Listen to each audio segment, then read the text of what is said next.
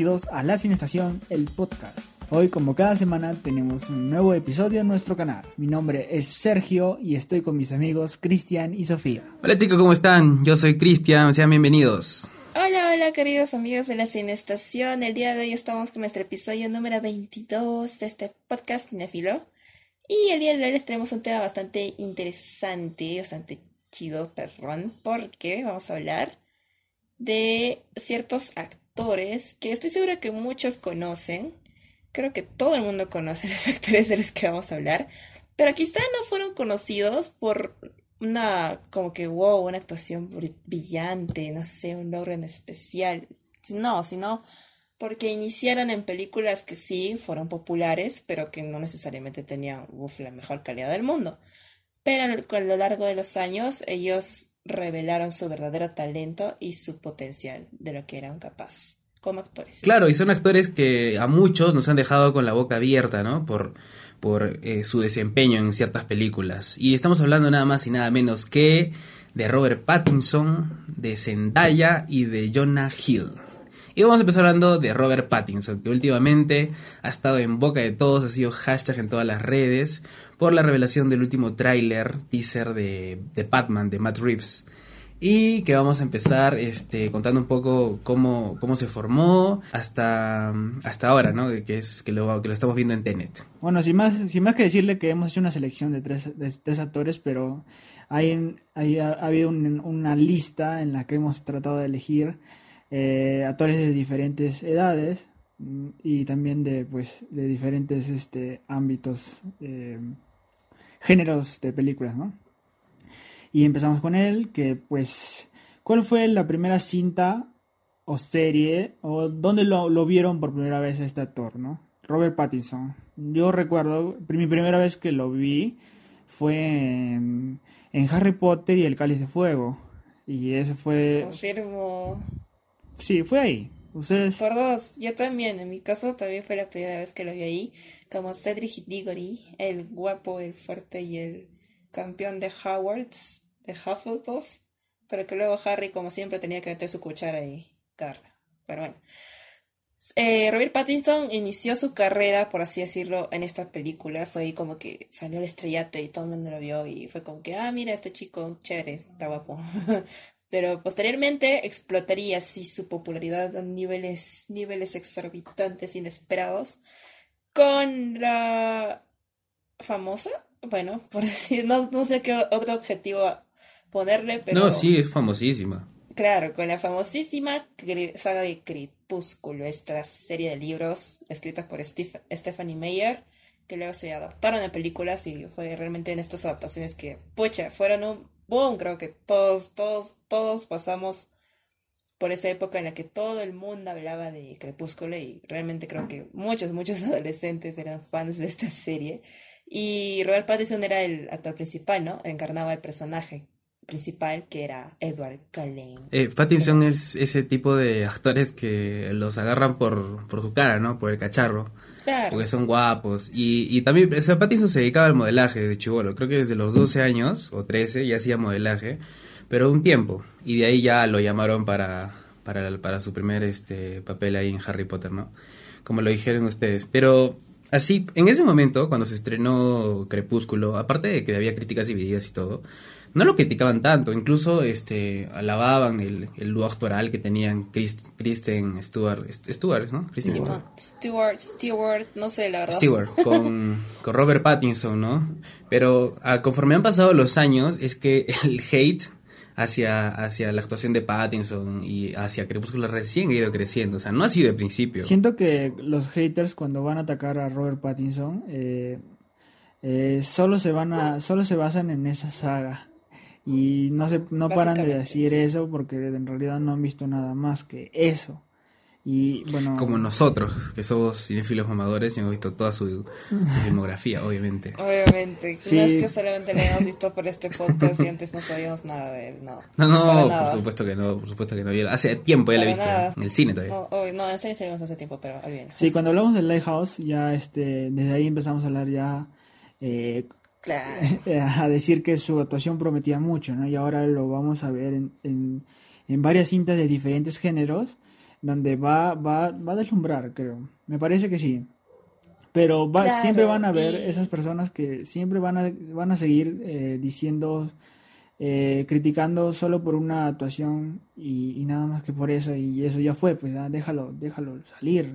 Claro, déjalo Claro. florecer, bro. La verdad que sí, es, es una pena, pero, pero bueno, ¿no? Es un poquito para ponerse a pensar, ¿por qué, por qué se le estigmatizó tanto a, a Robert Pattinson? Yo creo que es como tanto él como Kristen Stewart y Daniel Radcliffe, que era el chico de Harry Potter, y Rupert Green, Emma Watson, pero Emma Watson ya no tanto.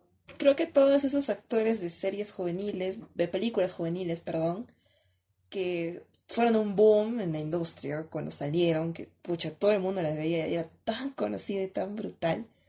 Fue una bendición y una maldición para ellos, ¿no? Porque, bueno, uno, se volvieron famosos, pero dos, pues, se quedaron estancados ahí, los estigmatizaron ahí. Claro. Y ahora es como que la gente los miraba y no, no podías disociar entre el actor y, y, y el personaje. Es como que yo veo a Daniel Radcliffe, a Harry Potter.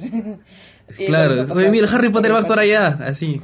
Sí, Literalmente, o sea, eso ha pasado mucho, ha pasado mucho y eso es de hecho una cosa que también se hace en marketing, ¿no? El tema de asociar tanto una marca o en este caso un personaje a, a un producto, a una, a una cosa en sí. Y bueno, es lo que pasó al pobre, al pobre Pattinson, ¿no? Al principio me imagino que estaría contento porque estaba viendo, yendo bien en el mundo del cine, pero luego, pucha, se dio cuenta que en cualquier lugar en el que iba, él era Edward Cullen, el vampiro que brilla. Claro, ¿no? Y sobre todo ahora último, creo que es donde la comunidad anti-Pattinson es la que ha crecido más, ¿no? Eh, A raíz de la noticia, cuando se confirmó que Pattinson iba a interpretar al nuevo Batman. Inmediatamente toda la comunidad friki, eh, fan de DC, de cómics, de todo, saltaron, le escribieron hasta cartas anónimas diciéndole la muerte, todo, porque todos ten- tenían en el cerebro pues esa imagen de Pattinson, un flaquito, guapetón. ¿Qué, qué, qué va a hacer Batman? Imposible. Batman es, es fuerte, es, es, es salvaje, agarrado. Entonces, ahí ha crecido, ¿no? Sin Agarrado. embargo, El Musculoso, típico estereotipo varonil. claro, claro. Sin embargo, este, justo ahora último, eh, supongo que todos los que lo están escuchando, bueno, si es que no vayan a ver el último tráiler de, de- de Batman, eh, obviamente no se puede juzgar una película con un tráiler, porque a veces el tráiler lo editan tan bonito que al final la película es una porquería. Pero en la pinta que se ve, en, en el tono que también le está dando el director, cómo lo está construyendo, o sea, muchos de esos mismos fans que le tiraron barro a, a Pattinson, como que ya se, se han empezado a retractar un poco, ¿no? Porque terminaron de ver el tráiler y inmediatamente dijeron, Pattinson me cayó la boca. Y, como que es- espero que no, que, que se pongan a ver todas las películas, porque no solo en, esa película la está haciendo bien, ¿no? Porque ahora últimamente ya se estrenó Tenet. Particularmente, este, yo ya he callado muchas bocas cuando estaba eh, un poco publicando sobre, sobre Robert Pattinson en, en, en la cinestación, claro, ¿no?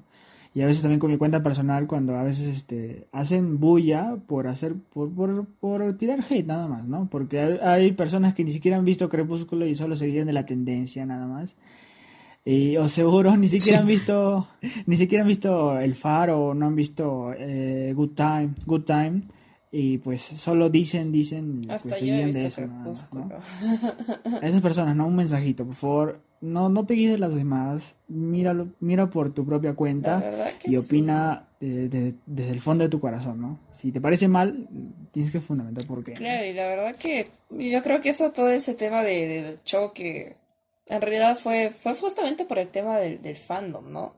Los fandoms así, de los, al menos desde perspectiva exterior, porque yo no sé muy bien cómo funciona la cosa en los fandoms, pero los fandoms así Marvelitas o de DC, que siguen mucho este tipo de pelis, son bien reactivos, o sea, los veo que es como que sale una noticia y todo el mundo comenta y se polarizan rápidamente.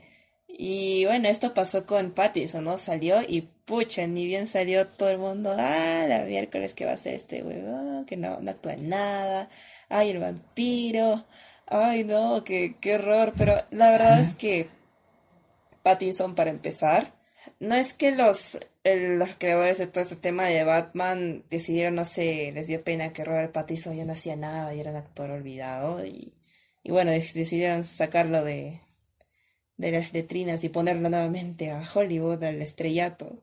No, la verdad que Pattinson durante todo este tiempo que no lo hemos visto así en películas que son para el mainstream, para ajá, comerciales, ahí había estado haciendo ya otro tipo de películas muy buenas y muy interesantes. Como por ejemplo las que analizamos, la que analizamos, perdón, en nuestro podcast anterior de los hermanos Safdie, que es Good Time. Y otra que es The Lighthouse, que también analizamos por si quieren dar una chequeada en nuestro podcast sobre películas de terror. De estas dos películas, por ejemplo, en ambas Pattinson obtuvo una muy buena crítica por su trabajo. Y todo este tema pasó súper caleta porque estas dos películas no es como que un tipo de películas que se quedan un mes en cartelera, ¿no? Son otro tipo de... Son más independientes, ¿no? Sí, este, A24 también ha hecho otra película con Robert Pattinson que se llama High Life. ¿Cómo se dice? Una aventura en el espacio. No, sé si es la aventura, pero... Claro, una, especie, una especie, una especie de astronauta, así. Esa no me gusta tanto. Más me gusta este Good Time y, y The Lighthouse. Son las que más me gustan. Y por cierto, también me estaba olvidando de The King, la película de Netflix que salió el año pasado. Todavía no la he visto. En la que él interpreta al, rey. Sí, sí, ya, ya sí la vi, pero la verdad que ahí es como que Pattinson no, no como que explota todas sus habilidades. No se le ve tanto porque no es un personaje principal, el principal es Timothy Chalamet. Él es como que el villano y la verdad creo que... Creo que actúa de un rey, un rey medio loco. No, sí, o sea, él interpreta al delfín al delfín que era, es el apodo que se le pone a, a los príncipes o al ah, rey, no me acuerdo bien, pero el monarca de Francia.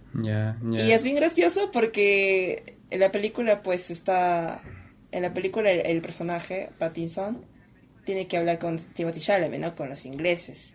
Pero él es francés, así que tiene que simular que habla inglés, pero con acento francés. Y es un poco ridículo esa parte porque su acento es muy malo. Pero por otro lado es como que caleta, ¿no? ni sin pena ni gloria en esa película. Y ahora recientemente lo vamos a ver ya en películas que se va a estrenar este mes, septiembre, como El Diablo a todas horas, junto a Tom Holland, a ¿cómo se llama? el payaso. Bill Skarsgård. Me, me, olvido un poco los nombres, pero eh. promete mucho también. El tráiler he visto y, y, también tiene una buena buenas expectativas. Yo, yo, yo digo que este es es el año o la temporada del de Pattinson. Porque mira cuántas películas tiene ahorita. Un montón. Y toditas. 2019. ¿Qué? ¿Estás diciendo? Desde el 2019 estaba diciendo. Ah, sí, desde 2019. Eh, sí, sí. Viene, haciendo su racha. Claro, porque yo he dicho The Lighthouse, ha hecho The King, ha sí, hecho cosas. Tiene, tiene que aprovechar. Ojalá lo, lo, lo logren nominar algo importante porque hasta ahorita, digamos, ha sido nominado solo a, a los Spirit Awards, los premios de cine independiente por The Lighthouse, pero de ahí no ha tenido una nominación, ¿no? Que por supuesto también los premios tampoco hacen al actor, está más que demostrado, pero por ahí ya le vendría bien un poco más para el currículum, ¿no? Para el CV, para las siguientes películas, para tener un respaldo. pero quién sabe, ¿ah? Ha hecho muy buenos papeles. ¿Quién sabe? Y es justamente por este tema del estigma que, han, estado sobre él, de Edward Cullen. Quizá no lo tengan tan en serio. Quizá, quién sabe. Porque es un poco sorprendente que con tantos papeles buenos no haya sido nominado a varias cosas. Claro. Es como a, Adam Sandler cuando lo, casi lo nominan para el Oscar, pero como su carrera era un chiste, entre comillas, entre comillas, porque eh, no lo nominaron.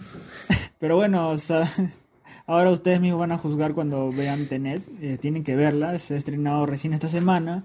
Eh, en, varios cines de diversos países, pero acá en Perú todavía no, no se va a estrenar, no sé en cuánto tiempo. Sí, y, no se va a estrenar nunca, creo. Todavía siguen nunca los cines. Y bueno, eh, esperemos que le vaya bien. Próximo año con fuerza. Ojalá la encontremos ahí por, por internet, en las películas. Está mala la piratería, pero no, no, no aguanto, quiero ver esa película, porque soy... Me gustan las películas de Nolan, ese tipo de películas, así que espero verla, espero verla. Yo me voy a esperar nomás.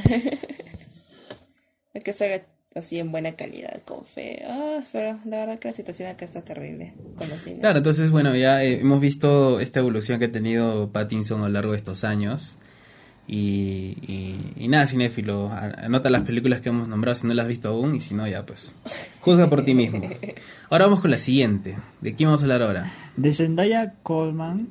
Es una, una joven de 23 años. Tal vez la has visto por ahí en diferentes facetas. Eh, empezó en Disney Channel y que la primera vez que la vi en la televisión con papeles, este, papeles como, no sé, a todo ritmo o, Por agente mí. Casey. Eh, eh, yo la miraba particularmente, ah, no voy a, no estoy diciendo que le, he- buscado por ahí. Yo, yo sí la miraba y me parecía como que X, su actuación era una de las series de comedia, pues para ju- para ju- para jóvenes, ¿no? Claro, la verdad que en los, los chicos Disney, bueno, es una chica Disney, ¿no? Por ponerle en etiqueta. No pueden hacer pues gran cosa, ¿no? A nivel de actuación en, en Disney. Aparte porque son chibolitos, ¿no? La gran mayoría de los que empiezan ahí empiezan desde niños. Y no es que tengan mucho entrenamiento brutal. ¿no? Claro. Pero bueno, Zendaya ha comenzado a despuntar un poco más después de que salió de este tema de Disney y se involucró en otro tipo de películas. Ha comenzado a como que, vaya, hacerse lucir un poco más por su talento y no tanto por la carita conocida que todos tienen, el recuerdo de, de la chica Disney que actuaba en nuestras series favoritas de cuando éramos jóvenes. Claro. Inocentes. Una pregunta. El, ese tipo de, de series Disney vendría a ser un lo mismo que sería acá en Perú la serie de Michelle Alexander y lo que es en México La Rosa de Guadalupe o las novelas. es lo vendría a ser una analogía. Obviamente no es lo mismo, pero es que hay unas series de Disney que, que tienen pues un humor medio barato. pues, medio- Claro, en realidad- no- Digamos, es, es una especie de, es una especie de analogía, pero en diferentes grados, ¿no? Obviamente los gringos tienen más presupuesto. Claro, pero no sé, ¿ah? Podría funcionar, porque de hecho, pero el tema, la gran diferencia es que esta, estas series están dirigidas a un público juvenil, ¿no? Y es por eso que Ah, pueden claro, permitirse la licencia de ser un poquito básicos en cuanto a temas de, no sé, argumento, actuaciones, porque la idea es hacer reír. Ah, no, sí, yo también. Soy, soy fan de Hannah Montana, por si acaso. Ah, no, eso no. Disney nunca me hizo reír, ni que ¿Qué estás hablando? Pero bueno, por lo menos Bueno, en esa serie, por lo menos en esa serie sí me reía. Aguante a Yo Carly. sí, Ah, yo sí me reí de Hannah Montana, de Cheryl Weaver Place, todo, todo, y me he visto todo. Nada, Nickelodeon era mejor. Las series No, de sí, Nickelodeon Bueno, sí. En algunas cosas, pe, en algunas cosas no voy a estar todo, cada segundo riéndome de todo, no, no, algunas cosillas, te- tenía sus cositas. Y ahora creo que creo que Disney la quiere mucho, ¿no? Y, ahora la estamos viendo en, en Spider-Man o en la próxima película que va a salir, este Doom. ¿Así? ¿De qué, ¿De qué va esa película? Esa no he escuchado nada de esa peli. La de Timothy Chalamet, pues, la que paras publicando tú, cada rato, ¿te acuerdas? Dune es la próxima película de Denis Villeneuve. Ah, Que Dune. promete mucho porque es una readaptación de una serie de libros que salió hace varios, varios Doom, ¿qué es Doom? ¿Qué es Doom? Doom, pues se dice. claro, salió hace varios años y es un tema de ciencia ficción y supuestamente lo que se va a tratar es lanzarla como la gran próxima saga de películas de ciencia ficción como lo fueron, que sé yo, Star Wars, como lo fue Star Trek o un poco de fantasía, o sea, ese tipo de sagas que marcan Sí. un poco la historia, ¿no? Y bueno, esperamos a ver qué, qué va, pues, qué va a salir. Pero bueno, re- regresemos a Zendaya. Eh, claro, mira, Zendaya yo también la, la vi, no, no me gustaba mucho, a decir verdad. No sé si era su cara, su forma de actuar, pero de, de todas las... Puedes las- juzgar por su cara. de- de- claro, o sea, yo, yo soy, yo me, me culpo a mí mismo y soy de los que no me caía en Zendaya. ¿Qué voy a hacer? A veces no te cae, no te cae. Y así lo he tenido por mucho tiempo, ¿no? Y dije, ya, ahora va a estar en Spider-Man, ahora con todo esto del universo cinematográfico de Marvel, va a estar chévere, dije.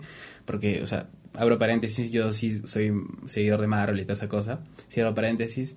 Y entonces dije, ya, va a ser lo máximo. Y la veo, y el papel que le dan, pues, de Mary Jane, mea única y diferente, con cara aburrida, que todo le da el pincho. Horrible, de verdad. Ya terminé de- odiarla por completo a Zendaya. Dije, esta chica no tiene talento, no entiendo por qué Disney la sigue explotando. La lleva a realities, la lleva a todas las pasarelas. Siempre están hablando de Zendaya. O sea, tú ves los videos de YouTube y todos los videos de YouTube que hablan de Zendaya son de su vida personal, de sus amores, de sus gustos, cinco secretos que no sabías. O sea, ninguno habla de su carrera eh, artística, ¿no? Entonces uno se pone a pensar, Zendaya no sirve. Claro. Hasta ahí. La idea es explotar, ¿no? Su imagen pública hasta más no poder. Eso es- en eso son expertos Disney. Oye, pero no interpreta a Mary Jane. Ah, no, interpreta a la, a la, a la, a la rubia, ¿no? ¿Cómo se llama? De eso sí no sé. Se me fue el nombre. No, se llama, se llama M- MJ, Ah, claro. pero, MJ. pero su nombre es Michelle Jones, si no me equivoco, pero no sé. Ah, ya. Hace aparentar que es Mary Jane.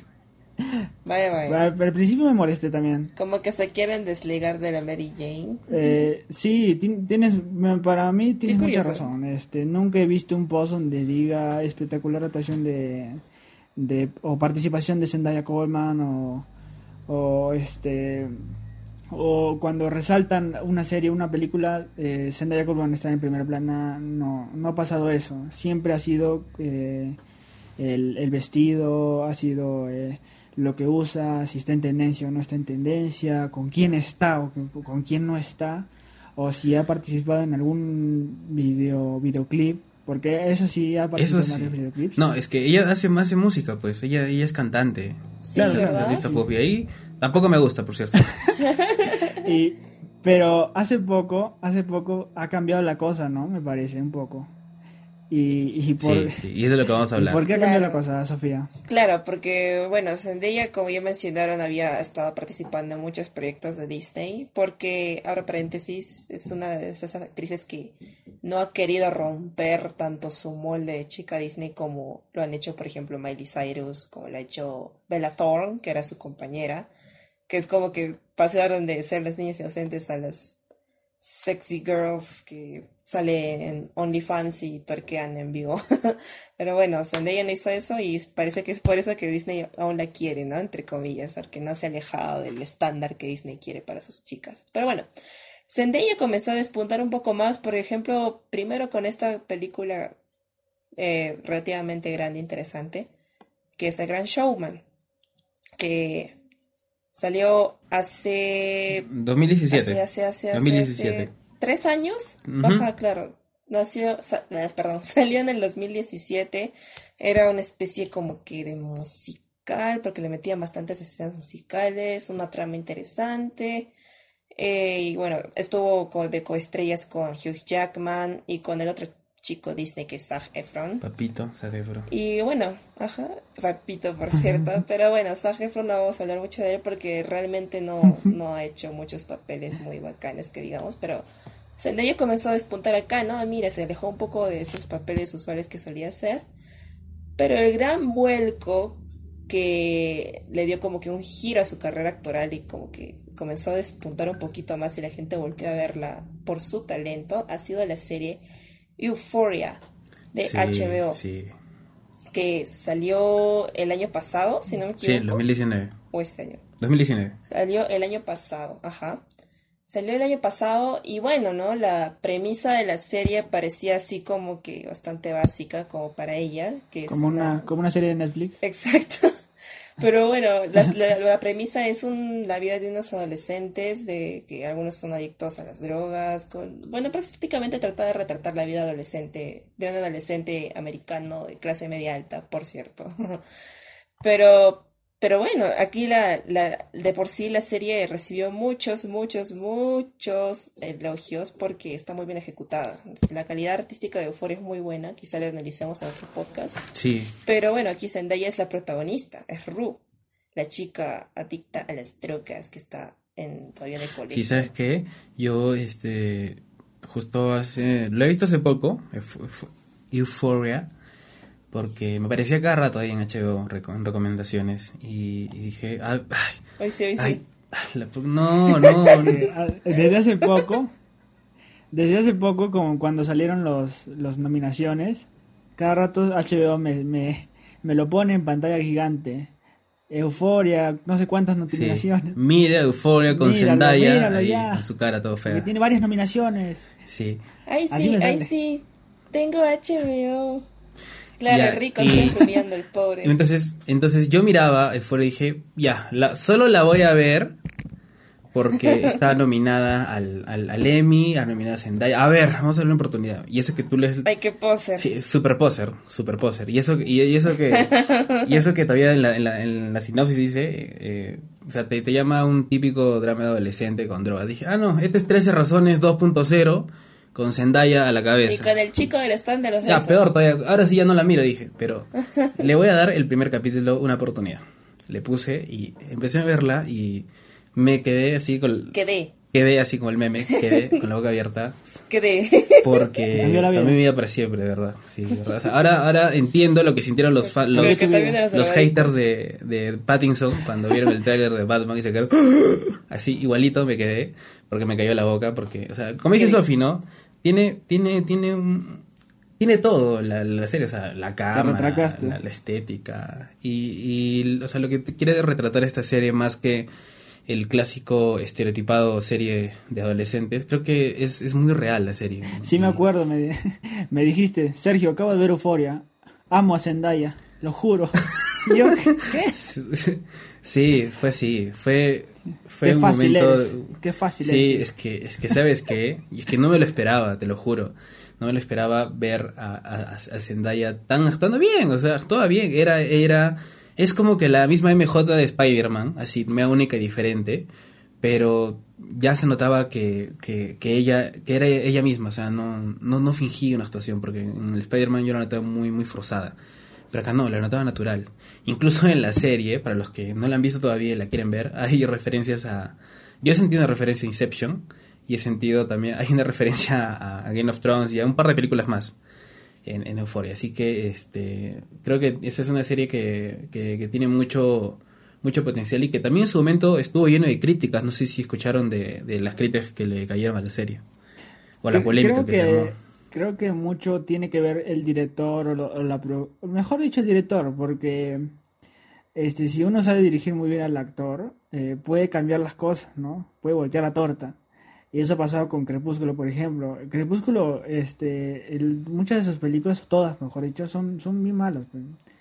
Y o son malitas, como dicen algunos mamadores. Malitas. Eh, sin embargo, eh, cuando se trata de directores como, por ejemplo, eh, eh, Del Faro o los Safdie en Good Time, son diferentes y saben manejar la situación y saben cómo, cómo decir al actor y cómo eh, asesorarlo para que haga un buen trabajo o, o cómo quieren que lo haga, ¿no? Y eso ha pasado con Zendaya en, en, Claro. en, eh, Euphoria, ¿no? Y bueno, como decía nuestro profesor favorito, no importa la historia, sino cómo la cuentas. Pero bueno, sí, Zendaya aquí hace error protagónico. Y de por sí eso generó bastantes, bastante expectativa, ¿no? Verla a ella nuevamente protagonista en la serie. Un poco adolescente y nadie se esperaba lo que, lo que iba a hacer, ¿no? Y que fue una serie que rompió bastantes paradigmas. Era muy buena, hablando cinematográficamente, y Zendaya se luce, ¿no? O sea, es la protagonista y es básicamente alrededor de ella que gira toda la historia. Y interpreta a esta chica, una Aru, que es una chica que ha crecido en una familia normal, con amor, con cariño, pero que por un revés del destino y también por los problemas mentales, entre comillas, que tuvo desde niña y que nunca le diagnosticaron tan bien, que digamos, ella se comienza a ser adicta a las drogas. Y desde muy chibolita comienza a ir a rehabilitación y está metida en todo este mundo, ¿no? Y la serie trata de retratar como, desde su punto de vista, ¿no? Cómo es el mundo adolescente.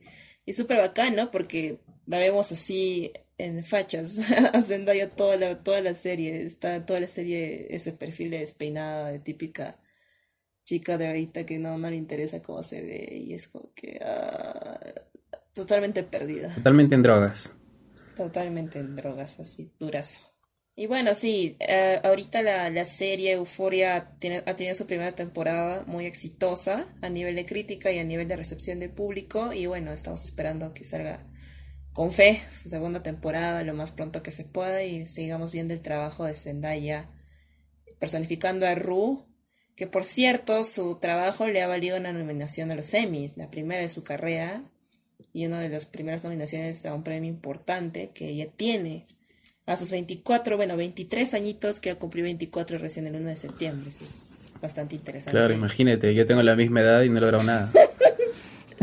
Es bastante Así que, interesante y sí, espero sí. que podamos ver más de ella. No, pero tú te pareces más al, te pareces más al siguiente que vamos a hablar. Tranquilo. Te salió, te sa- un chiste te salió, muy bien, te felicito. Así que, ¿cuál es, cuál es el Es- siguiente? el siguiente es eh, Christian Cruz, ah no, Jonah Hill. Bueno, Jonah Hill es uno de mis de los actores este que más me más este recor- recordados para mí porque eh, eh, cinta que ha pisado ha sido una del- de las de mis favoritas. No, no, no la mejor, pero una de las favoritas, las más recordadas, que me han marcado. Este, Jonah Hill ha, participado en varios dibujos animados prestando, prestando su voz, ¿no? Como por ejemplo en Cómo entrenar a tu dragón, o las películas de Lego. Vaya, no sabía eso. Este, este, este pata ha hecho todo, de verdad. Me- eh, la fiesta de las salchichas, no sé si, si se acuerdan de Sí, esa. sí. Eh, o películas o películas que él mismo ha producido o, o ha, o ha dirigido, ¿no? Como en los 90, película eh, escrita y dirigida por él, es de A24 también. Eh, o Richard o Richard Jewell, que es que en primer lugar lo iba a, lo iba, lo iba a interpretar, iba a ser el protagonista, pero como pasó mucho tiempo, eh, terminó siendo solo productor junto a Leonardo DiCaprio. Pero así físicamente lo vemos en, en como el gordito, el gordito que siempre quiere ligar con alguien, pero no puede. Y, y lo vemos en Super Cool o en Virgen a los 90, a los 40, perdón. Claro, esas películas, ¿no? Claro, o sea, este, o sea, tú has, has comenzado diciendo todas las, digamos, la, lo mejor de Jonah, pero como, como empecemos desde, desde el inicio, ¿no? Como, como se dice. Empecemos esos inicios, ¿no? Claro, o sea- Claro. Bueno, así como mencionó Sergio, Jonah Hill ha, ha atravesado un largo camino para llegar a ser lo que es hoy en día. Él tiene, tiene 35 años, no, 36 años, perdón. Sí. Y él inició hace bastante, bastantes años, ¿no? A inicios de, de los de la década de los 2000, 2004. Con películas así como que... ¿Cómo describirlas? Este tipo de películas que son sobre adolescentes y son dirigidas a adolescentes, pero con la gran diferencia que son un poco más malcriadas, por así decirlo, son un poco más crudas, ¿no? Con el tema del lenguaje, con el tema de la trama, con hablar de ciertas cosas, temas que, De frente. que son un poco De frente, tabúes. explícito, así. Ajá, muy explícitas y también muy humorísticas, o sea, son, son puro mate de risa, como son al Virgen a los 40, Superbad, que de hecho es la película más conocida de él, que fue su película más conocida por un largo tiempo, que es esta comedia que creo que todos hemos visto, que es un mate de risa y, y, y bueno, ahí, ahí él creo que se comenzó a encasillar como, ah, ven, el gordito que siempre trata, pero no puede porque pucha, es- no es guapo y, y bueno, no alcanza nunca a la chica súper bonita que él quiere. Pero bueno, Sí. con los años él comenzó a desarrollarse, ¿no? A, comenzó a hacer cosas mucho más interesantes de las que vamos a hablar. Claro, Ah, claro, o sea, eh, la historia de mi vida, ¿no? Ese, el, el gordito cae de risa, que, que nadie lo toma en serio. pero, pero, El que lo llaman, Pero el el- que lo llaman el- para que haga el circo. ¿por qué el circo? Pero el gran golpe, el gran golpe de su vida, el cambio, se dio en el 2011, con esa película que a mí no me gustó mucho, pero sí es buena, es buena por sí, es Moneyball.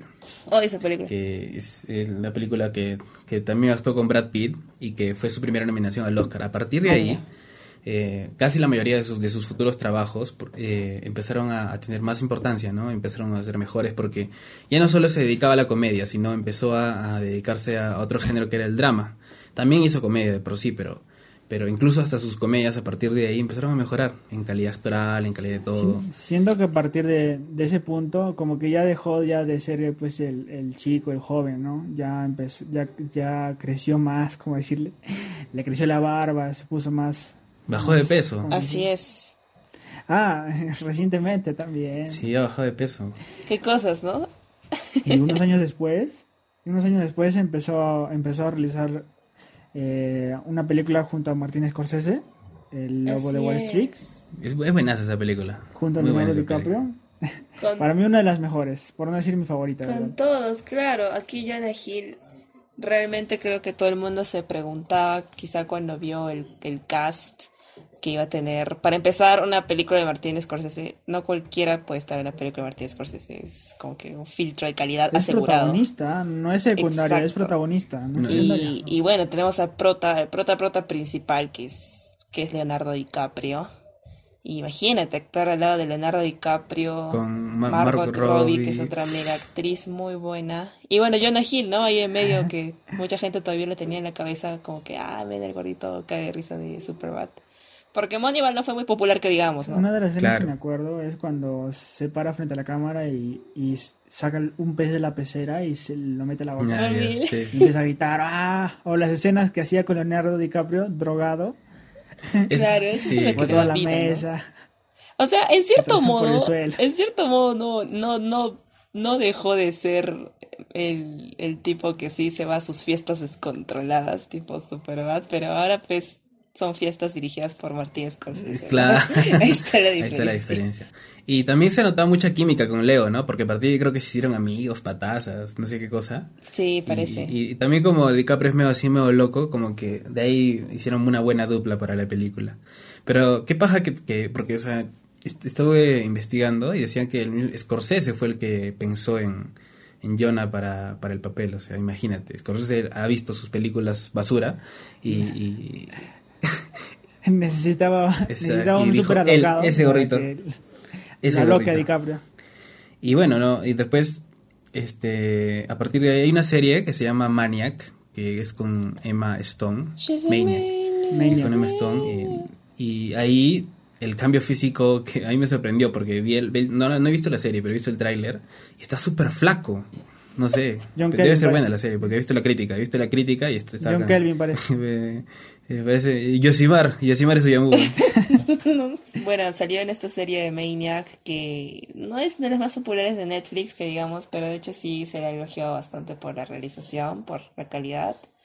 Y bueno, Jonah actuó junto a Emma Stone en esta serie medio bizarra, un poco rara, pero que de hecho sí es muy interesante y es como que un salto al lado un poco más indie, ¿no? Porque será de Netflix, pero el corte que tiene la serie es bastante indie. Después, este, creo que, como lo mencionaste Sergio, ¿no? Escribió, dirigió su primera película, que es a los 90, o en los 90. Y eh, esta película narra, narra un poco eh, el, drama de, de- un niño que, que tiene que pasar en, el colegio, si no me equivoco. Y él, contaba en una de esas entrevistas que, que se sintió muy identificado al escribir, es- al escribir eso, ¿no? Esa película, porque es como un parte, un poco la, la historia que pasaba, el bullying, eh, creo por ser gordito y muchas cosas. Obviamente no se trata, no se trata de un niño gordito, pero va por ahí la onda, ¿no? Y, y qué bien por él, mira, ahora ya está dirigiendo, mañana de, de repente lo, hasta lo nomina por, por ser director, no solo por actor. Porque escribe bastante, ha, ha escrito memorias, ha escrito revistas, le gusta escribir. Y bueno, esperamos muy pronto tener más noticias de, de Jonah, tanto como actor, tanto como director, que vemos que en ambas facetas se desempeña muy bien y quizá en un futuro, porque bueno, tiene 34 años, es relativamente joven, en un futuro quizás se llegue a consolidar como un referente dentro de la industria en cualquiera de sus roles. Me parece que este actor, este, o bueno, estos tres actores que ya hemos mencionado, este, prometen mucho, ¿ah? Eh, no, ya dejan de ser esos, dejan de hacer esos papeles que, por, que lo hemos conocido por siempre, para poder eh, volar, por así decirlo, y, y e, e interpretar otros distintos papeles en que nos va a dejar con la boca cerrada o, o sorprendidos este, por su brillante actuación.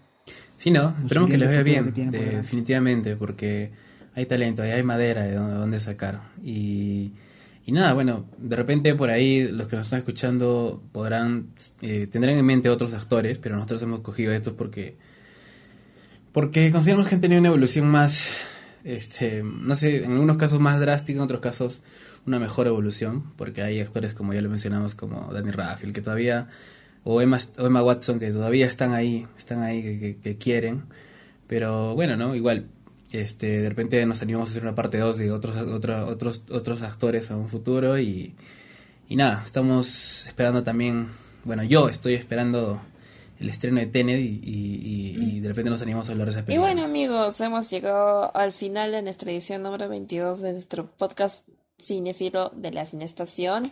No se olviden de seguirnos en todas nuestras redes sociales, en Facebook, Instagram, YouTube, Spotify. Y, y nada, cuídense mucho y manténganse al tanto porque todas las semanas tenemos un nuevo episodio. Esto ha sido todo por hoy. Pueden quedarse en casa. Chao, chao. Chao chicos, chao. cuídense, nos vemos. Sí, ¿no? Y son actores que a muchos nos han dejado con la boca abierta y a otros les han callado la boca con, con sus actuaciones, ¿no? Y estamos... otra vez, otra vez. Es que dijiste, les, deja- les deja con la boca abierta. Es que y suena, rara. ¿Eso dicho? ¿Eso dicho? Ya, nunca me dejan hablar. Ah, pero cuando ustedes dicen estupideces, que sigan nomás. O sea, Suena muy estúpido. pero- sí.